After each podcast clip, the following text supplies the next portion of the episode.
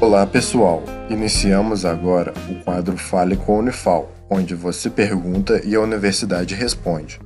Fique agora com a pergunta de um de nossos ouvintes. Olá, meu nome é Bruno, aluno de mestrado da Unifal e integrante do projeto A Voz da Ciência. Lerei uma pergunta enviada pela nossa ouvinte Débora, de Alfenas.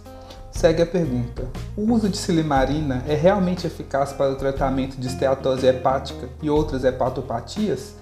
Esse medicamento possui algum efeito hepatoprotetor comprovado cientificamente? Seguimos então a resposta. Olá, meu nome é Ricardo Rascado, sou professor da Faculdade de Ciências Farmacêuticas aqui da Unifal. Bom, Débora, primeiro vamos esclarecer ao nosso ouvinte o que é a esteatose hepática. Esse é o nome para que nós chamamos popularmente de gordura no fígado. Tá? E algumas pessoas apresentam a esteatose hepática e outros problemas né, devido ao seu estilo de vida.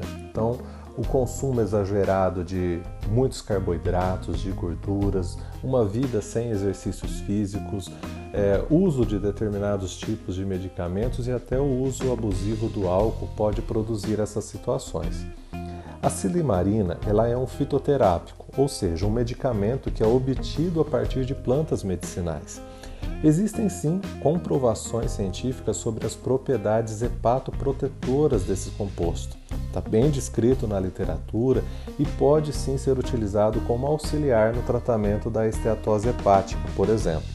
Entretanto, isso não substitui a necessidade de uma mudança no estilo de vida que provocou a esteatose hepática, como o que eu citei, por exemplo, a ingestão de alimentos ricos em carboidratos, muita gordura, a obesidade, o sedentarismo e até o consumo do álcool.